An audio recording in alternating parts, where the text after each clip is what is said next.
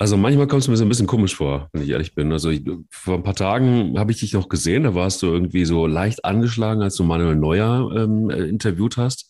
Leicht angeschlagen, und, warum? Äh, leicht angeschlagen und, und, und plötzlich kommst du total fit in diesen Podcast rein. So, das ist echt, also manchmal finde ich es ein bisschen komisch, Thomas. Ich also, ich, äh, also ich muss wirklich, wirklich, das ist wirklich echt merkwürdig.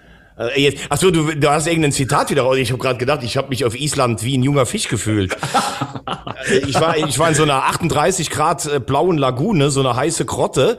Dann bin ich im Hubschrauber über Island geflogen, habe meinen heiße Fuß Krotte. auf Gebut, auf Gebiet gesetzt, wo noch nie ein Mensch, äh, Mensch gewesen ist. Und also ich habe mich nie besser gefühlt. Ja, aber ist komisch, wirklich. Muss ganz ehrlich sagen, also da hast du wirklich getaumelt irgendwie. So der, der Knöchel hat auch noch nicht so richtig gesessen und dann plötzlich. Aber im Podcast bist du immer fett, finde ich gut.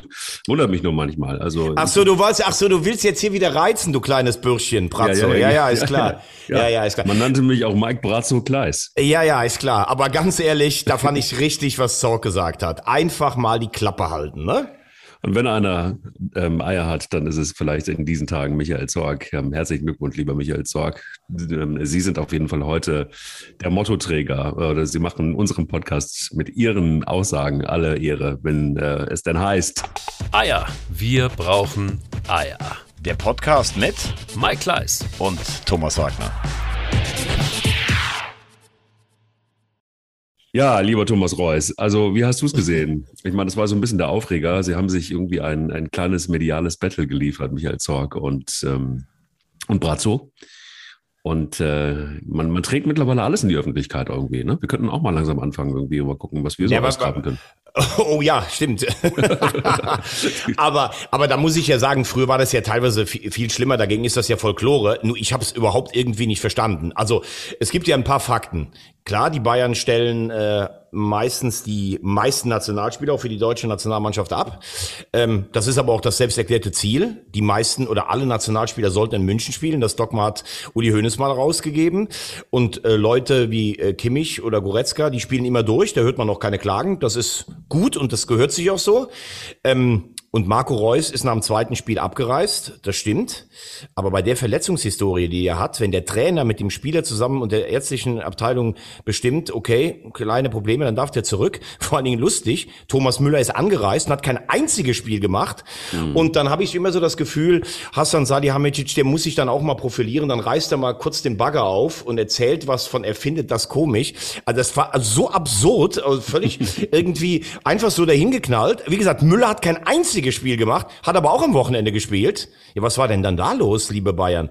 Und das ist ja, also ich frage mich wirklich manchmal, was in so einem Kopf eines Funktionsträgers beim FC Bayern vorgeht. Nicht neun, so viel. Neun Meisterschaften am Stück und dann haben sie ja eh den Vizemeister des letzten Jahres einfach mal wieder so nach alter Bayern-Manier, wobei ich auch Leipzig da nicht verstehe. Komm, komm, liebe Bayern, holt euch den zehnten Titel und holt alles, was wir hier haben, uns auch noch. Und dann legen sie sich noch mit Dortmund an, nur weil Reus ein Spiel früher nach Hause fährt. Finde ich vollkommen richtig. Ich hätte an Zorgs Stelle wahrscheinlich noch härter äh, reagiert. Einfach lächerlich von Hassan Salihamidzic. Ja, dann lassen wir diesen kleinen Streit auch irgendwie dann auf der Seite. Es ist tatsächlich irgendwie auch, ähm, Brazzo hat ja das ein oder andere Mal schon Ausbrüche gehabt, wo, wo wir beide uns gefragt haben, so, was ist mit dem Jungen los? Ich habe manchmal immer das Gefühl, also ich glaube, dass er, äh, das hört man aus äh, München, dass er ein sehr, sehr fleißiger Arbeiter ist. Also das meine ich jetzt ganz ernst.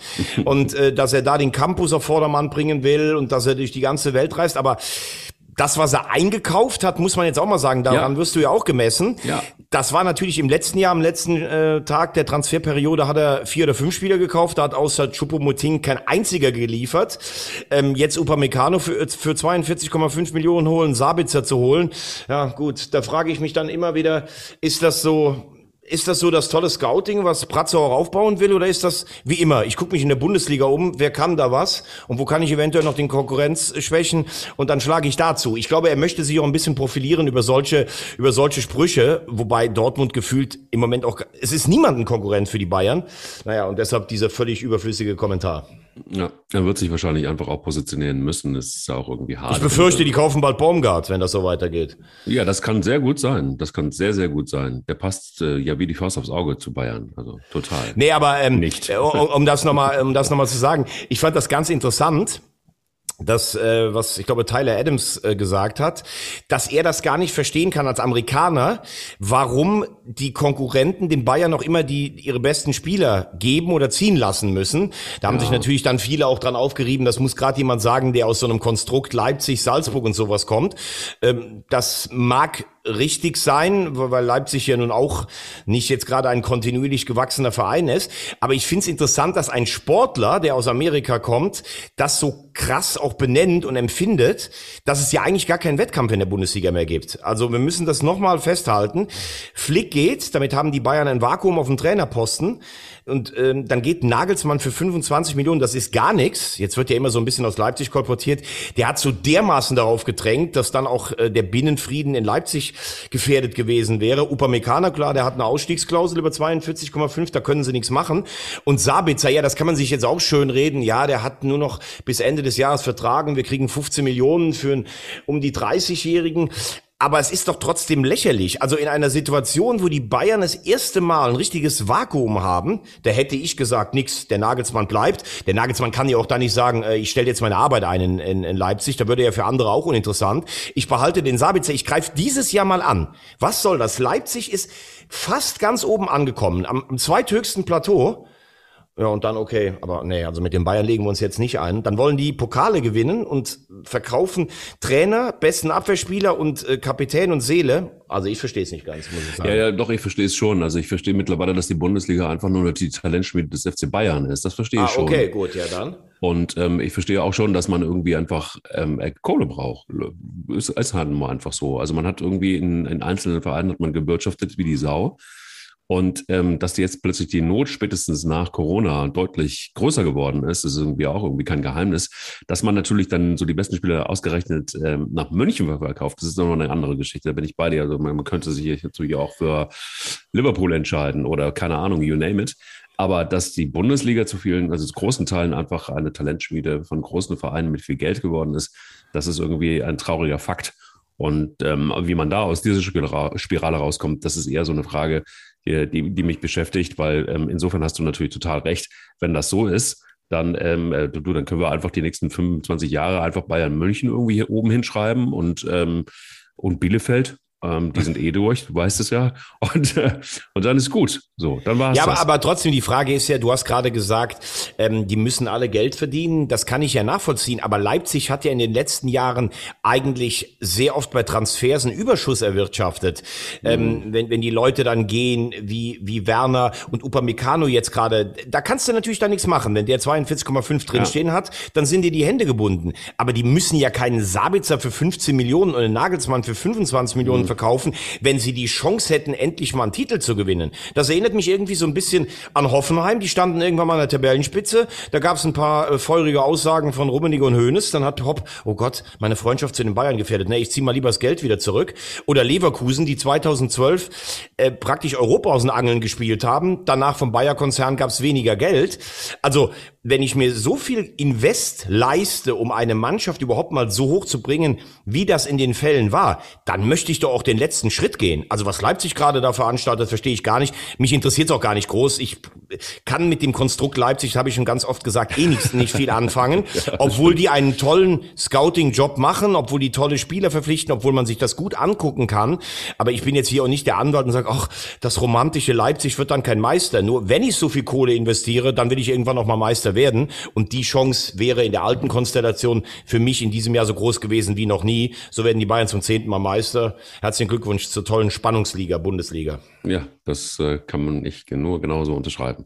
Lass uns doch irgendwie trotzdem mal in die langweilige Bundesliga sonst reingucken, was da sonst so gewesen ist. Also Leverkusen-Dortmund war nicht langweilig, das muss man sagen. das war geil. Ja, stimmt. Das war wieder, das, wir hatten es ja schon ein paar Mal gesagt, irgendwie. Immer wenn Bayer Leverkusen auf den Plan äh, tritt, dann ist meistens zumindest richtig guter Fußball angesagt. Und das Spiel war genauso und war spannend.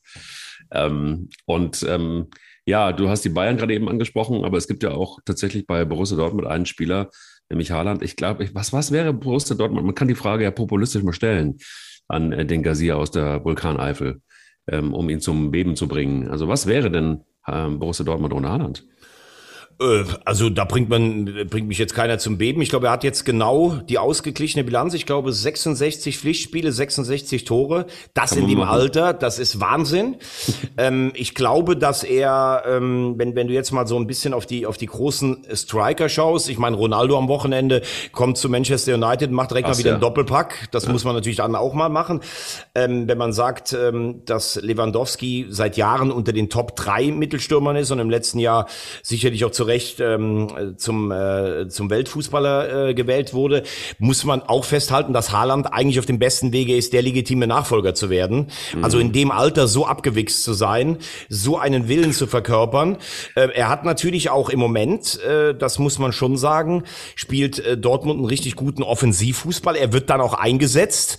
Und wenn du eingesetzt wirst, dann kannst du auch Tore erzielen. Er hat immer noch so zwei, drei Spiele in einer Saison, wo man ihn teilweise dann gar nicht sieht. Wobei das hatte früher Lewandowski auch in internationalen Spielen auch mal. Also die Frage ist für mich eigentlich nur, der wird innerhalb der nächsten zwei Jahre gehen. Mhm. Wo geht er hin? Ähm, die Bayern schauen natürlich immer drauf, können wir ihn holen, aber Lewandowski in der Verfassung kann natürlich noch zwei, drei Jahre. Und Haaland geht nicht nach München und setzt sich ein Jahr auf die Bank hinter äh, Lewandowski. Das ist unrealistisch.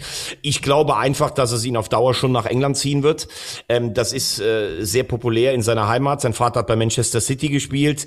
Und ähm, ja, also jeder Spitzenclub auf der Welt muss eigentlich versuchen, alles zu investieren, um den zu bekommen. Ich tippe, er geht nach England, ähm, spätestens übernächstes Jahr für 300 Millionen.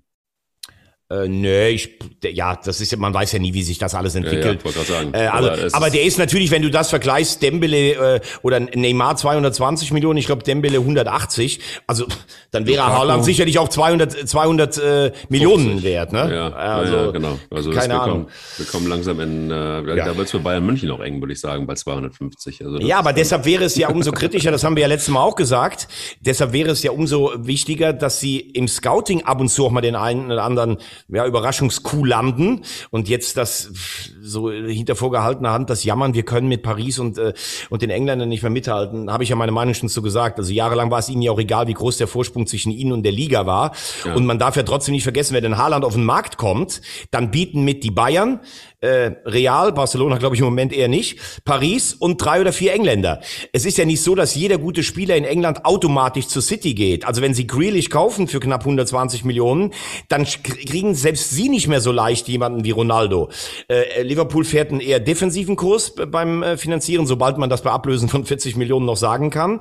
Ähm, Chelsea holt dann mal eben Lukaku. Also das heißt, es gehen ja nicht alle guten Spieler wie in der Bundesliga automatisch zu den Bayern, sondern in England gehen die guten Spieler zu den Top 4 ähm, das ist dann schon noch ein Unterschied. Ne? Und ich glaube, dass mit dem Kader, den die Bayern jetzt haben, sie an einem guten Tag auch immer noch die Champions League gewinnen können. Ja, das glaube ich auch. Und ich glaube aber auch, dass die, dass die Bayern genauso richtig, wie du sagst, ähm, noch eine ganz schön strampeln müssen, bis sie diesen Glanz kriegen, äh, den, den der ein oder andere englische Club hat. Und ob sie da rankommen, ähm, vielleicht ist auch das das, was, was Brazzo ärgert und was er gerne auch wäre. Und vielleicht hat er deshalb. Halt Na, ich glaube schon, dass die Bayern einen Glanz haben und als, äh, ja, aber im Vergleich als der nicht, ne? Top 5. Also, ja, doch, ich glaube schon, dass, dass sie auch in Spielerkreisen so als Top 5 Club Europas gelten. Aber die Frage ist ja auch immer, wo möchtest du denn hingehen als Spieler? Klar, du kannst sicherlich äh, in England grundsätzlich mehr verdienen als in der Bundesliga.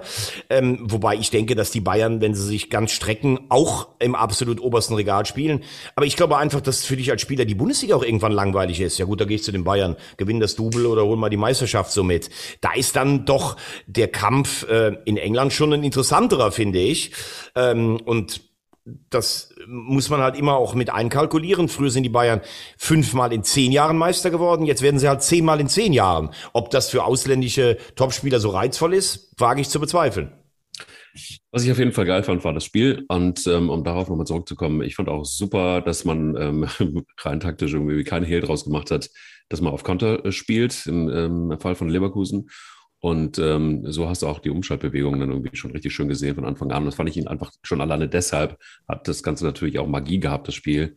Und wenn du als äh, Borussia Dortmund andauernd zurücklegst und kommst immer wieder zurück, ich finde das schon irgendwie das hatte schon ganz, ganz viel Unterhaltungswert und darum geht's ja letztendlich beim Fußball. Ja, natürlich. Ich meine, wenn du, wenn du, wir haben ja immer, wir stellen ja immer die Charakterfrage so ein bisschen bei Dortmund, ne? Und äh, klar ist Leverkusen alles andere als ein kleiner Club und das hast du ja auch gerade schon richtig gesagt. Spiele von denen sich anzugucken, machen einfach immer Spaß. Ich habe ja auch Seoane letzte Mal gelobt, aber das war natürlich ein, ein Wahnsinnsfeuerwerk und sie sind jetzt auch natürlich richtig gut auch äh, besetzt in der Offensive. Also wenn du dann siehst, mit einem Dawood, mit einem Bellingham, mit einem Brandt, der das richtig gut gemacht hat bei seinem Ex-Verein, ist ja auch immer so ein Phlegmatiker eigentlich.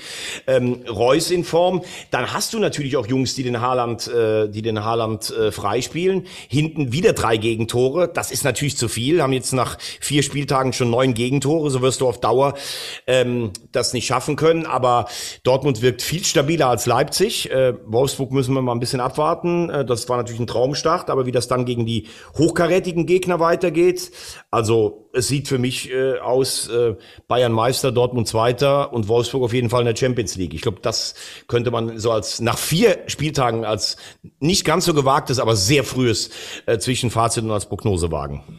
Großer, großer Spaß wäre, wenn Mainz ja in die Champions League, zumindest Europa, ähm, ähm, ähm, schaffen würde. Denn was da passiert in Mainz, das ist schon einfach auch äh, mehr als beachtenswert, oder? Also es hat sich ja in der Rückrunde in der letzten Saison schon angedeutet, dass da gute Arbeit gemacht wird, ähm, steht ja völlig außer Frage. Aber ähm, sie sind in der Form und sie sind auch in der Lage, wirklich guten Fußball mittlerweile zu spielen, ähm, der dann letztendlich auch für Platz 4 reicht und ein 2-0 gegen Hoffenheim das war schon eine coole Angelegenheit, finde ich. Und wenn die Entwicklung so weitergeht, dann muss man, glaube ich, schon auch mal davon reden, ähm, ob die mehr können als Mittelfeld oder immer gegen den Abstieg zu spielen, oder? Wie siehst du es?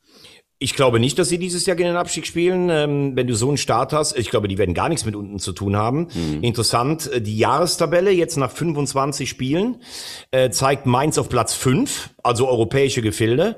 Mhm. Und ich finde, dass Bo Svensson ein überragender Trainer ist. Also du musst da erstmal hinkommen, bist so abgeschlagen. Die waren ja punktgleich mit Schalke. Ja. Wie Schalke dann verendet ist, Brutal. das wissen wir. Äh, wie, wie Mainz da hinten rauskam, zu Hause die Bayern geschlagen, Leipzig geschlagen, das war Wahnsinn. Ähm, der, der der ist klug aufgebaut worden, der kennt das Mainzer ähm, System, dann ist er nach, nach Österreich gegangen, äh, nach Liefering, das ist die Filiale von, äh, von Salzburg.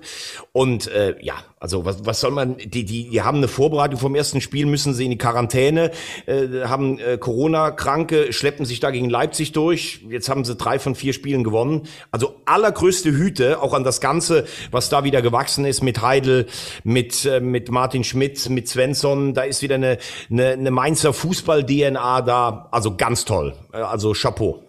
Ja, bin sehr gespannt. Ähm, allerdings Hoffenheim, muss man ganz ehrlich sagen, das war letzte Saison schon nicht so richtig, richtig berühmt für die Ansprüche, die man da hat. Und ähm, ist Sebastian Hoeneß wirklich der Trainer, der Hoffenheim helfen kann? Wir haben die Frage schon mal gestellt, du erinnerst dich. Aber jetzt sind ein paar Spiele vergangen. Es ist immer noch ein bisschen früh in dieser Saison, um da jetzt äh, tatsächlich einen Knopf dran zu machen. Aber ist das tatsächlich ein Match? Ja, schwierig. Ich bin ja immer so, äh, du, du, du, du, du bringst ja immer mal wieder so verstreut alle 18 Vereine rein. Hoffenheim ist jetzt auch sowas, wo ich wenig Gedanken bis gar kein Herzblut dran verschwende.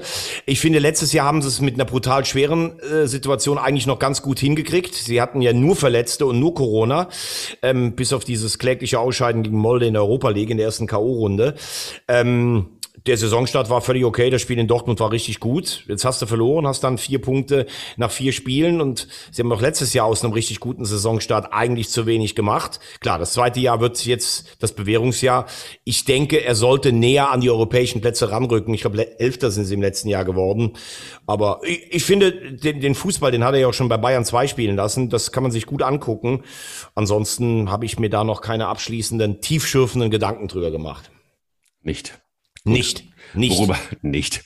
Worüber hast du dir denn tiefschürfende Gedanken gemacht? Und ähm, was sind äh, für dich jetzt wirklich so die, die Golden Nuggets des vergangenen Spieltages, um, wenn du, wenn du, wenn du über Sebastian Hönes äh, noch keinen so richtig Urteil hast? Ich habe ich hab mir, äh, wie schon ein paar Mal, habe ich mir ähm, schon ein paar Gedanken gemacht über Eintracht Frankfurt. Mhm. Äh, bin am Freitag, äh, habe am Donnerstag jetzt auch die große Freude für RTL da zu sein gegen Fenerbahce. Das wird natürlich ein, ein Fest. Ähm, aber da ist natürlich wirklich einiges im Argen, muss man ehrlich sagen. Also fangen wir mal an mit dem völlig durchgeknallten Armin Younes, der, äh, also ganz ehrlich, Das kotzt mich einfach nur an. Wenn ich solche Typen sehe, da kriege ich wirklich einen zu viel. Jetzt wollte er ja noch als Krönung, wollte er erstmal heiraten, nachdem er sich rausgestreikt hat. Dann eine Woche Flitterwochen und dann wäre, wäre er wieder bereit zurückzukommen. Mhm. Übrigens müssen da, glaube ich, auch einige Eintracht-Fans Abbitte leisten, die im letzten Jahr nur über Adi Hütter geschimpft haben. Wie kann man den rausholen bei so einem Spiel in Dortmund? Da muss er sich ja in der Halbzeit geweigert haben, weiterzuspielen, weil der Trainer ihn auf eine Position verschieben wollte. Ein völlig verwöhntes Früchtchen ohne Charakter will ich in der Bundesliga nie mehr sehen. So, dann hast du Kostic, der ähm, auch das, der, der hat drei Jahre überragend abgeliefert in Frankfurt. Aber der ist vorher mit Stuttgart abgestiegen, der ist mit dem HSV abgestiegen, der soll doch der Eintracht mal dankbar sein. Dann kommt der mit so einer völlig verwirrten Nummer um die Ecke. Er fühlte sich nicht in der Lage ähm, zu spielen, weil er wollte ja zu Lazio Rom für 10 Millionen. Oh, Herr Kostic, wir fahren dich mit der Schubkarre darunter und verschenken dich für 10 Millionen. Dann bauen sie ihm alle wieder Brücken, dass er zurückkommen könnte. Und dann gibt der Hinteregger auch so ein völlig verstrahltes Interview, in dem er sagt, es müssten sich Leute bei Kostic entschuldigen. Wie wären denn in den Medien darüber berichtet worden? Die Medien haben nur das berichtet, was er selber gesagt hat ich fühlte mich nicht in der Lage zu spielen. Und wenn jetzt die Medien angegriffen werden, dann muss man ja sagen, dann greift ja Hinteregger eigentlich auch Krösche und Glasner an, die das ja ganz deutlich platziert haben in den Medien, dass sie das Verhalten von Kostic schlecht finden, ihm aber auch die Chance zur Wiedereingliederung gegeben hat. Also das hat sich ja mittlerweile alles so verselbstständigt. Die Mannschaft will eine Wagenburg-Mentalität machen und dann will der Kapitän den Kostic wieder aufnehmen. Hinteregger, das finde ich ja noch im Sinne des Mannschaftsgeistes löblich. Aber dann die Leute zu kritisieren, die nur darüber berichtet haben, dass Kostic sich unmöglich verhalten hat, das finde ich ein Witz. Und das Letzte, musst du sagen, sie haben gegen Stuttgart gut gespielt, hätten noch einen Sieg verdient gehabt, aber jetzt stehen unterm Strich drei Punkte nach vier Spielen.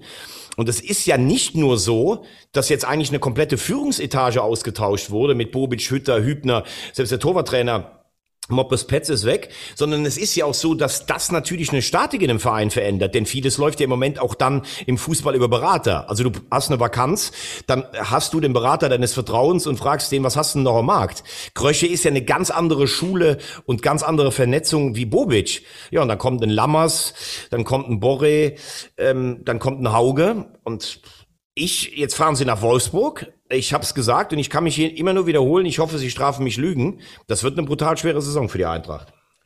Da ist aber auch nichts mehr irgendwie so richtig gesund, hat man den Eindruck. Ne? Ich meine, gut, das muss man natürlich verstehen, wenn du heiraten willst, dann musst du auch in die Flitterwochen fahren. Ne? Ist ja klar. Richtig, also, richtig. Erst versuchst du dich mal rauszustreichen, äh, rauszustreiken, genau. dann heiratest du dann ein paar Flitterwochen. Ist ja, ja alles nachvollziehbar. Der, der, arme Armin hat ja auch keine ja. Zeit da in der Sommerpause für. Ist ne? aber auch ein unromantischer Sack manchmal. Ja, wahrscheinlich hatte die Frau erst kurz nach Saisonbeginn kennengelernt oder sowas. Ja, aber das sind, ja, klar. Aber so ist es halt normal. Und da muss man auch ein bisschen Verständnis für haben. Und bei einem bei einem Kostic, ja, was soll ich dazu sagen? Also es ist. Ähm, Nein, bei Kostic ist es aber schon was anderes als bei Younes. Ich meine, der hat ja. echt immer abgeliefert, das müssen wir schon fairerweise ja. auch sagen. Ja, aber ich, ich, glaube wirklich, ich bin da komplett bei dir. Was ist denn, wenn, wenn das jetzt irgendwie, wenn die, wenn die nächsten zwei Spiele verloren gehen, dann brennt da Lichterloh in Frankfurt.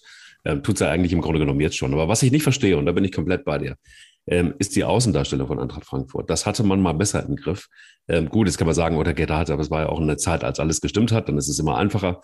Ähm, Medienbashing ist auch immer sehr einfach. Entweder sind die Schiedsrichter oder die Medien. Man selbst ist ja nie schuld. Das ist ja immer so, bei, sowohl bei Fußballspielern als auch bei Funktionären. Also das Reflektierte ist irgendwie oftmals Mangelware. Ähm, bei Frankfurt finde ich es aber deshalb dramatisch, wenn man, das ist ja erdrutschartig, ja. Und das ist, finde ich, irgendwie schon was, da baust du dir, und das find, macht mich immer fassungslos, da baust du dir über Jahre was auf und sogar so, dass, dass ein Thomas Wagner mittlerweile schon Fanboy wird von Eintracht Frankfurt. Also da, da ist man schon wirklich nah dran am HSV. Und ähm, ja, da kommt man dann aber auch. Naja, also so ist es ja nun jetzt auch noch nicht. Da kommt man ja, aber auch mittlerweile dann irgendwie innerhalb von zwei Jahren, kommt man dann aber auch schnell in die Position des HSV.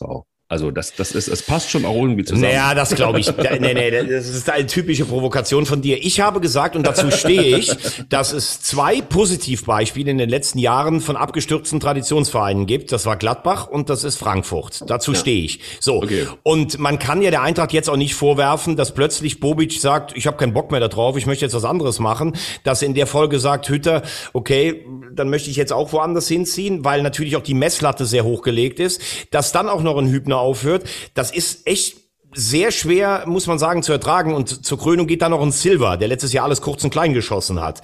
Dafür kann erstmal keiner was. Und das ist auch so das Bittere, und da bin ich bei dir, das ist das Bittere der Entwicklung. Also früher hättest du schon mal zwei, drei Jahre Zeit gehabt, auch so einen Erfolg zu genießen und dann vielleicht von dem Plateau genau. Platz fünf zu sagen, wir greifen dann wirklich mal die Königsklasse an oder wir sind jetzt Eintracht Frankfurt und spielen jedes Jahr in Europa. Und das hat ja Sebastian Rode auch am Ende der vergangenen Saison so eindrucksvoll geschildert. Du sitzt in der Kabine und denkst, der geht, der geht, was soll das denn jetzt eigentlich? So, mhm. da mache ich Ihnen jetzt erstmal gar keinen Vorwurf.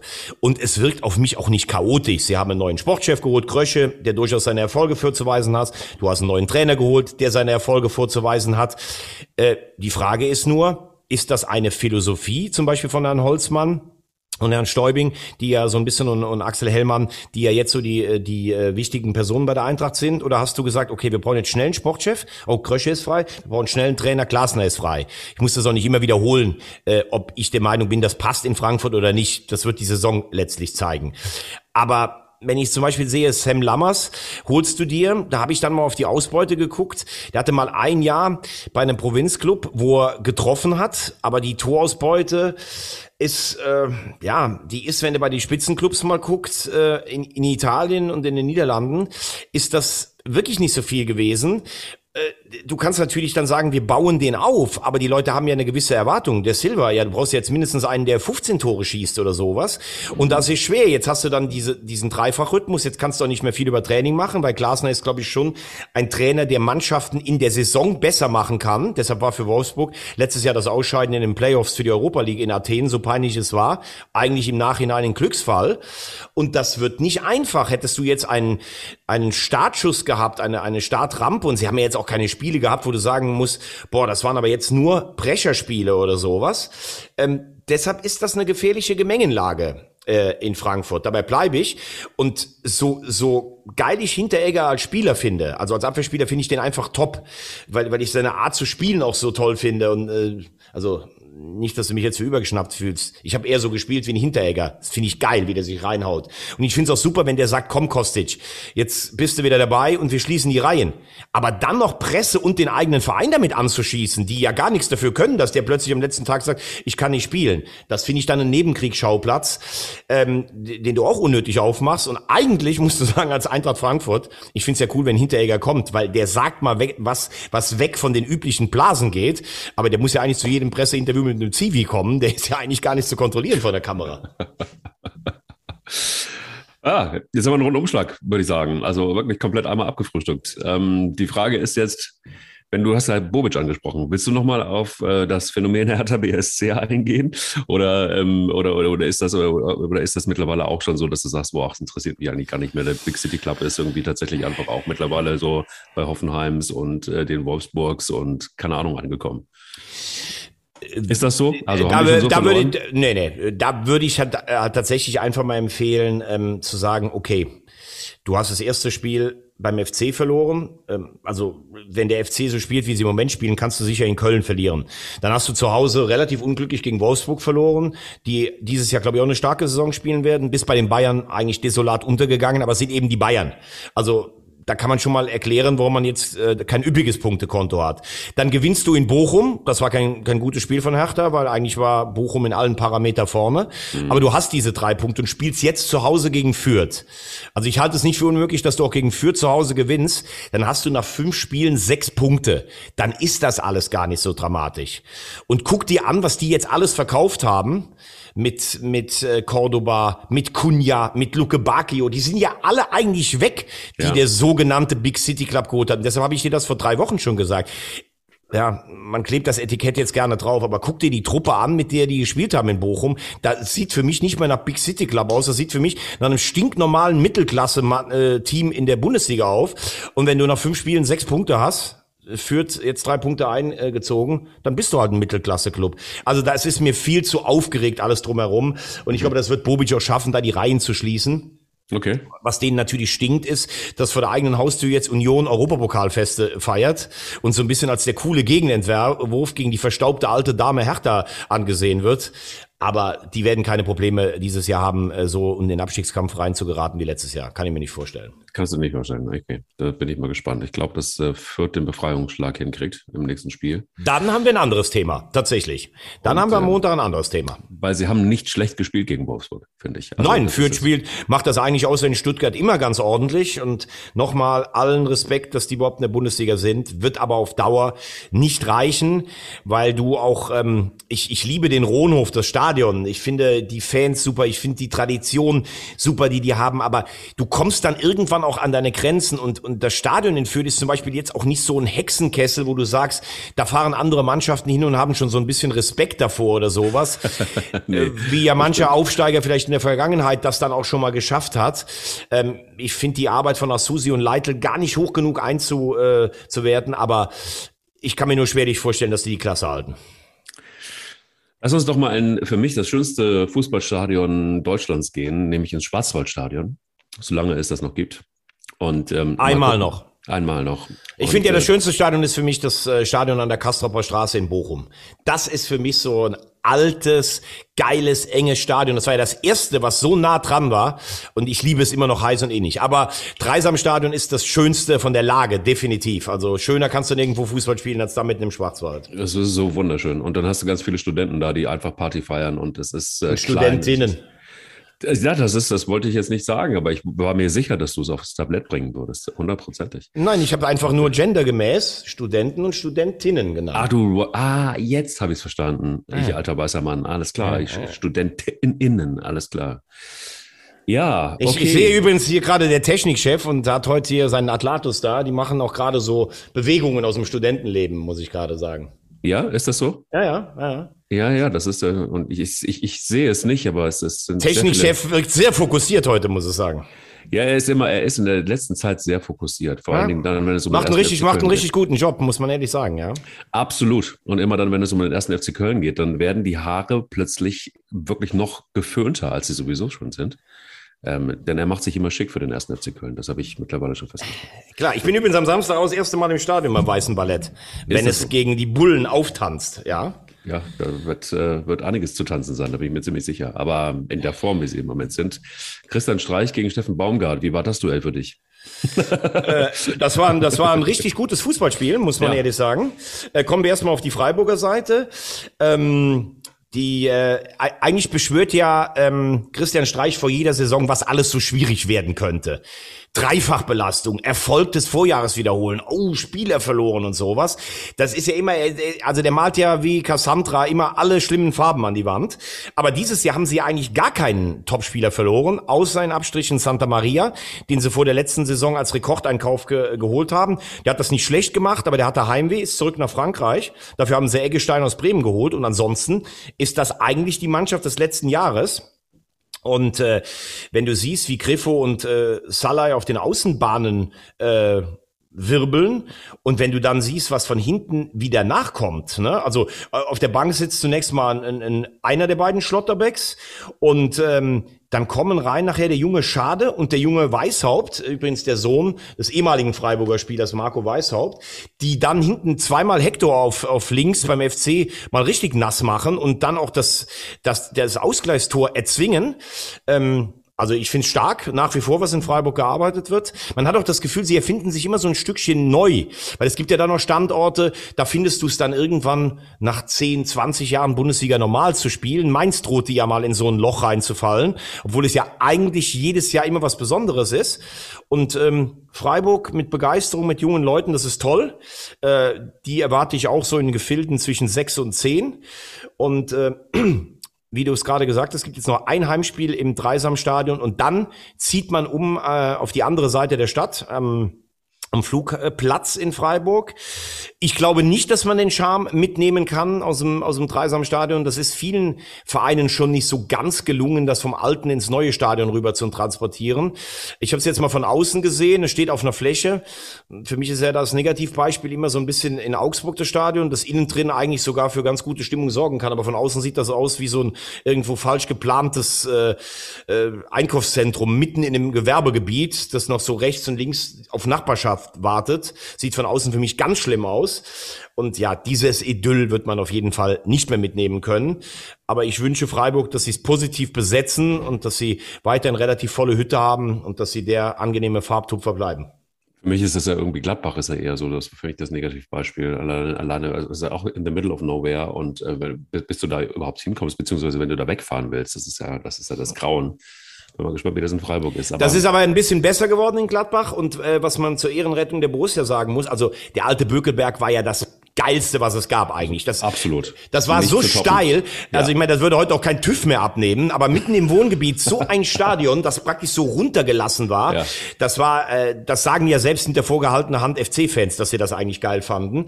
Ähm, äh, Gladbach hat ähm, fast alles aus eigenen Mitteln gestemmt und hat äh, von den Kosten her das günstigste Stadion der Bundesliga gebaut. Ähm, viele sagen, das sieht auch noch so aus, so unverputzt. Aber wenn du drin bist und das Stadion ja, voll ist, finde ich, die, find ich die Atmosphäre schon gut. Ja, draußen sieht's irgendwie so aus wie so ein falsch gelandetes UFO irgendwo auf dem Feld. Total. Aber da wächst ja jetzt auch was drumherum, so an, Krass, an Firmen, ja. Firmenpark. Ne? Ähm, das ist halt so die neue Zeit. Ähm, ich glaube, das wird man auch nicht mehr zurückdrehen können. Ähm, aber wichtig ist, glaube ich, dass du dich auch mit sowas Neuem identifiziert. Und in Gladbach machen sie es ja schon ganz gut mit dem eigenen Internat, mit den Trainingsplätzen, mit einem Hotel, mit dem Museum da, dass es so eine Heimat wird.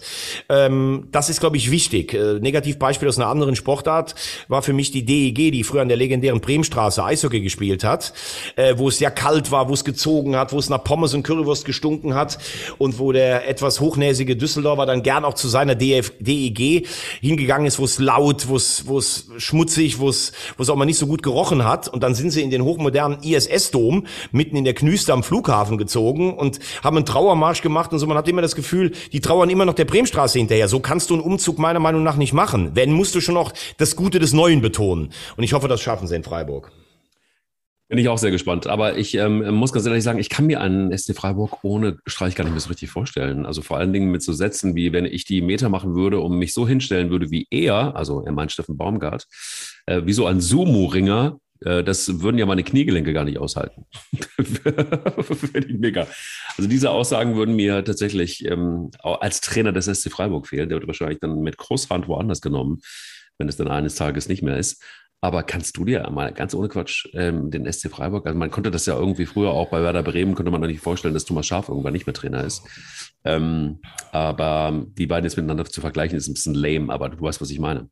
Ja klar, ähm, das ist natürlich ähm, Ganz, ganz schwierig. Also auch erster Trainer danach zu werden, ist sehr, sehr schwierig. Ich meine, das gab es ja in Freiburg schon mal nach Volker Finke, ja. der ja am Schluss, das muss man dann auch sagen, der ist dann irgendwann abgestiegen, ist dann nicht aufgestiegen und der äh, legendäre verstorbene Präsident Stocker hat ja dann irgendwann mal gesagt, so, äh, wir werden den Vertrag nach 18 Jahren nicht verlängern. Das hat Volker Finke ja nie verwunden. Ja. Da hat er hat ja dann so eine eigene Opposition gründen lassen in Freiburg, hat dann sogar beim Abschied nachher ganz widerwillig oder eigentlich fast gar nicht den Handschlag verweigert. Also Finke ist äh, bei all seinen Verdiensten und er ist einer der äh, ganz großen Pioniere des Fußballs in Deutschland und gerade in Freiburg gewesen, hat sich wie so eine zickige Diva dann verabschiedet, so ein bisschen.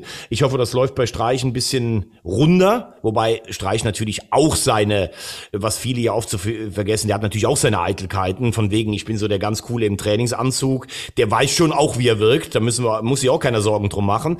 Und nach äh, Finke kam ja dann Robin Dutt, Dutt, äh, so ein ganz anderer Typ, vor allen Dingen einer, der immer darauf geachtet hat, wo eine Kamera steht, wie er, wie er jubelt und wer mit ihm jubelt. Aber er hat das ganz gut hinbekommen als Nachfolger damals, ist ja dann mit Freiburg in die Bundesliga aufgestiegen. Aber du hast Bremen genannt, was sowohl nach Otto Rehagel als auch nach Thomas Schaf kam, war eigentlich nie besser. Und du musst dich erstmal von so einer langen Ära erstmal befreien. Und ich glaube auch nicht, dass das Christian Streich noch fünf Jahre macht. Weil auch immer, wenn du ihn mal siehst, so von dem ersten Saisonspiel, sagt, dass es ihn echt viel Kraft gekostet hat, im Sommer wieder den Akku aufzuladen. Äh, und das glaube ich ihm auch. Also das wird sicherlich immer schwieriger. Ich würde sagen, das macht er noch zwei, drei Jahre und dann kann man nur für eine gute Freiburger Lösung hoffen. Wie lange macht Steffen Baumgart? Ich meine, der muss noch, der muss jetzt ein bisschen durchhalten erstmal, ne?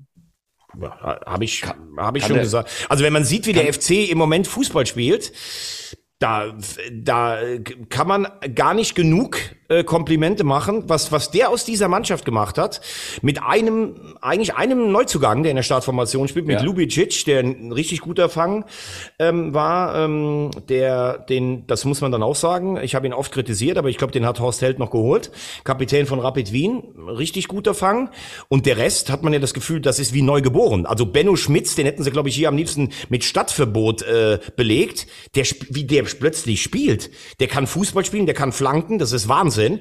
Modest sieht aus, als wenn er seine eigene jüngere Kopie von vor fünf Jahren wäre. Mhm. Sieben Kilo leichter, fit, das ist der Modest aus der aus der äh, Europa League Saison, also als er den FC nach Europa geschossen hat und äh, Baumgart treibt an, Baumgart spricht Mut aus und man hat das Gefühl, der hat alle angezündet. Die Mannschaft, die Stadt, das Umfeld, also der FC, ich habe es gesagt, Platz sieben bis zehn, vielleicht geht ja sogar noch mehr. Ähm, weil es einfach Spaß macht, den Fußball beim Fußball, anzu, äh, Fuß, äh, Fußball zuzugucken. Und das habe ich in Köln schon lange nicht mehr gesehen. Wollen wir noch kurz in die Liga 2 oder möchtest du was ganz anderes machen? Handball? ne, wir, wir, wir, wir, ähm, wir können gerne über die zweite Liga sprechen, äh, die äh, in diesem Jahr äh, verspricht, glaube ich, so spannend zu werden, äh, wie eigentlich gefühlt fast noch nie, weil irgendwann hat es ja dann doch immer eine Mannschaft, die sich abgesetzt hat in den letzten Jahren. Und wenn du siehst, an so einem Wochenende, Paderborn verliert, St. Pauli verliert, ähm, äh, Regensburg gewinnt nicht, die wir jetzt alle, Nürnberg gewinnt nicht, die spielen im direkten Duell unentschieden. Mhm. Und am Wochenende haben dann noch mal alle drei vermeintlich Großen gewonnen, Schalke, Werder und der HSV. Und äh, wenn du dann siehst, ähm, dass nach unten haben sich jetzt so zwei, drei Mannschaften ein bisschen Ingolstadt, Sandhausen und Aue abgesetzt. Aber gerade im Fall vom HSV, wenn du das Spiel nicht gewinnst gegen Sandhausen, hast du sieben Punkte. Und dann brauchst du schon nach oben gar nicht mehr zu schauen. Deshalb war dieser Sieg ja so überlebenswichtig.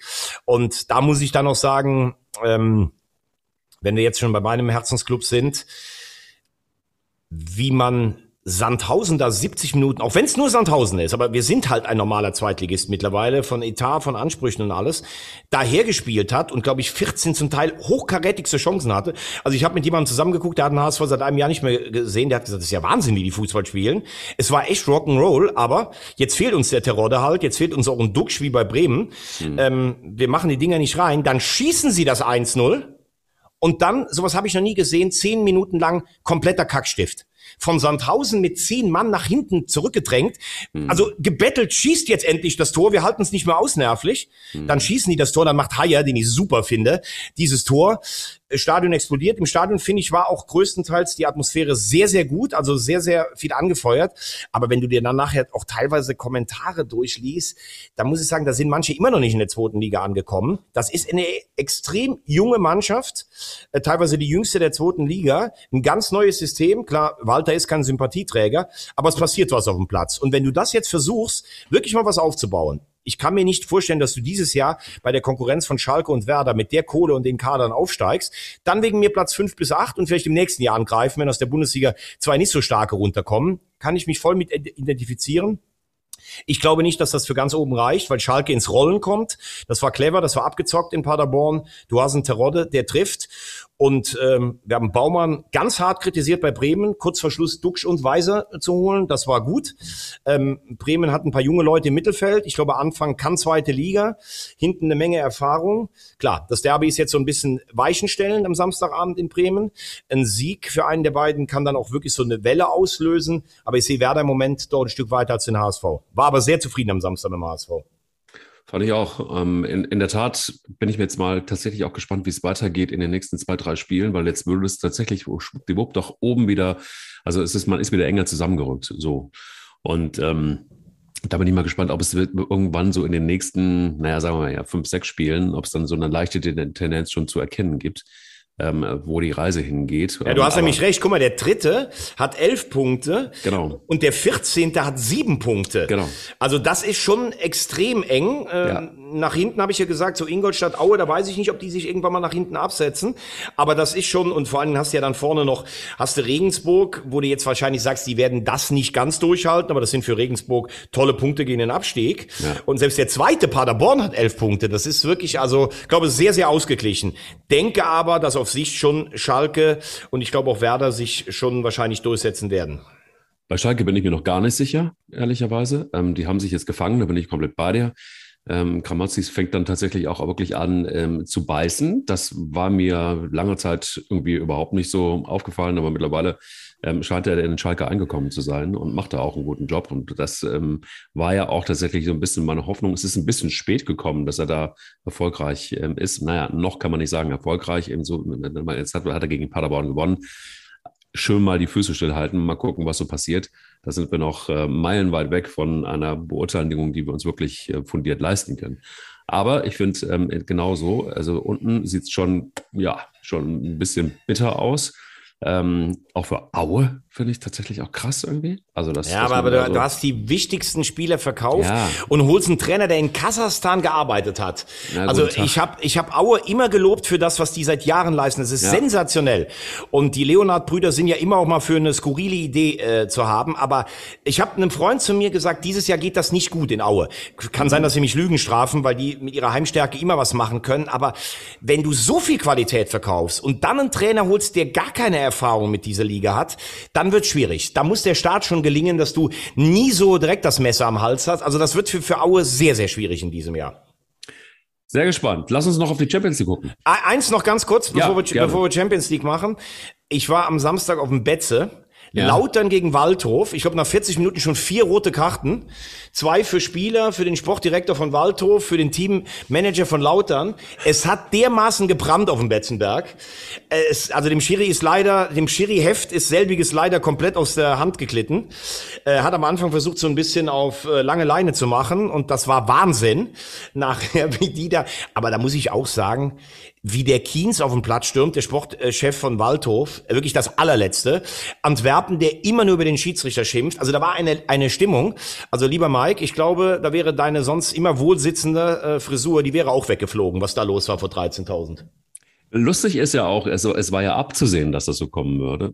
Denn wer, wer dich bei Instagram so ein bisschen stalkt, so wie ich das tue, der sieht ja dann schon alleine, wenn du auf der, auf der, auf der Rückbank, ähm, du wirst ja gefahren zu so einem Spiel. ja klar werde ich gefahren. Ja.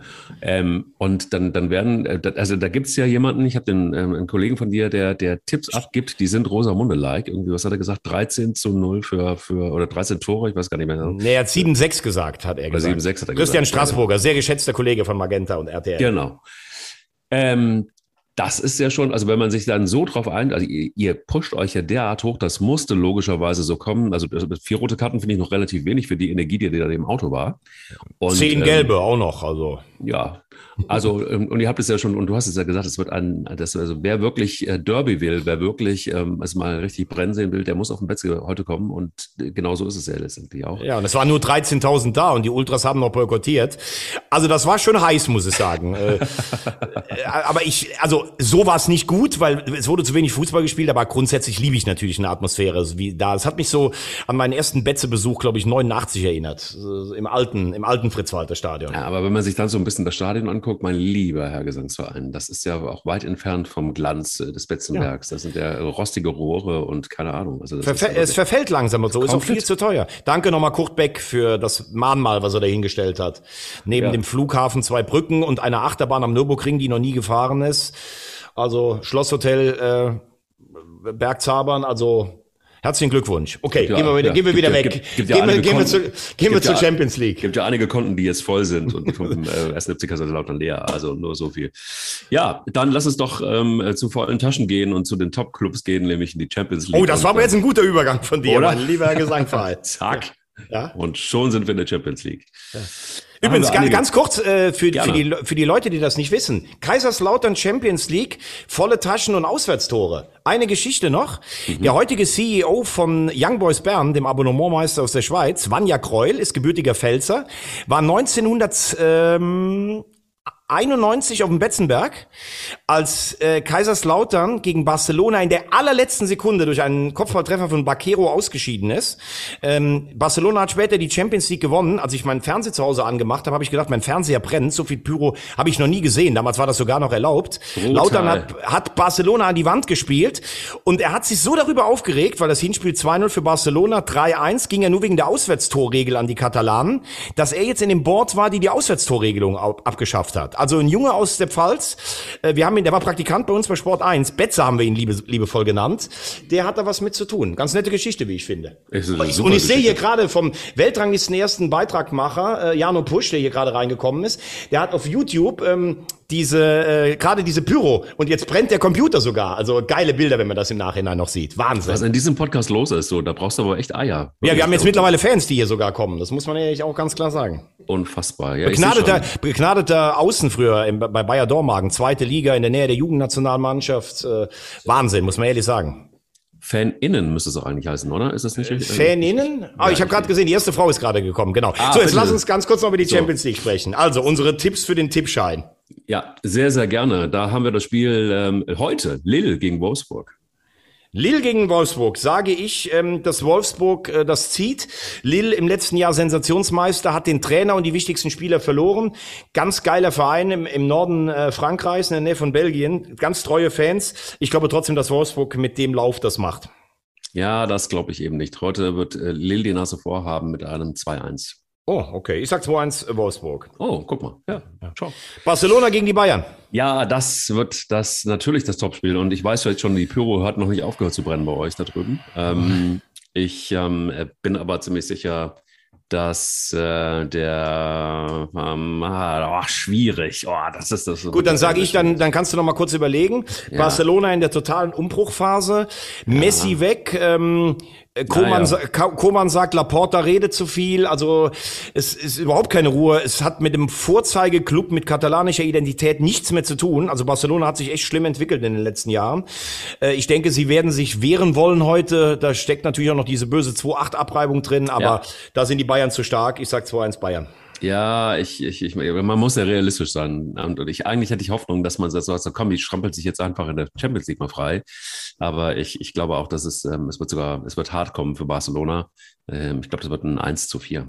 Übrigens, was hätte man früher vor einem Spiel im Europapokal Barcelona-Bayern, was wäre man da elektrisiert gewesen? Diese Champions League, wo du immer aufeinander triffst, wo die Großen eh immer weiterkommen. In dem Modus, ich habe es ja ein paar Mal schon gesagt, es fängt an, mich in Teilen zu langweilen. Und das ist dann wirklich gefährlich. Ja, also das wäre ja früher, wäre das ein super Endspiel gewesen, ne? Ja. Also, ja. Und früher waren halt, war nur der Meister oder ich lasse mir noch sagen, wenn der Meister in der Pokalsieger, der ist wenigstens ein Champion oder die ersten zwei. Aber was macht der Vierte aus einer großen Liga in der Champions League? Ich finde schade. Ich finde es auch schade. Wir haben morgen ein äh, Spiel um 18.45 Uhr in Istanbul. Ja. Da spielt Besiktas gegen Dortmund.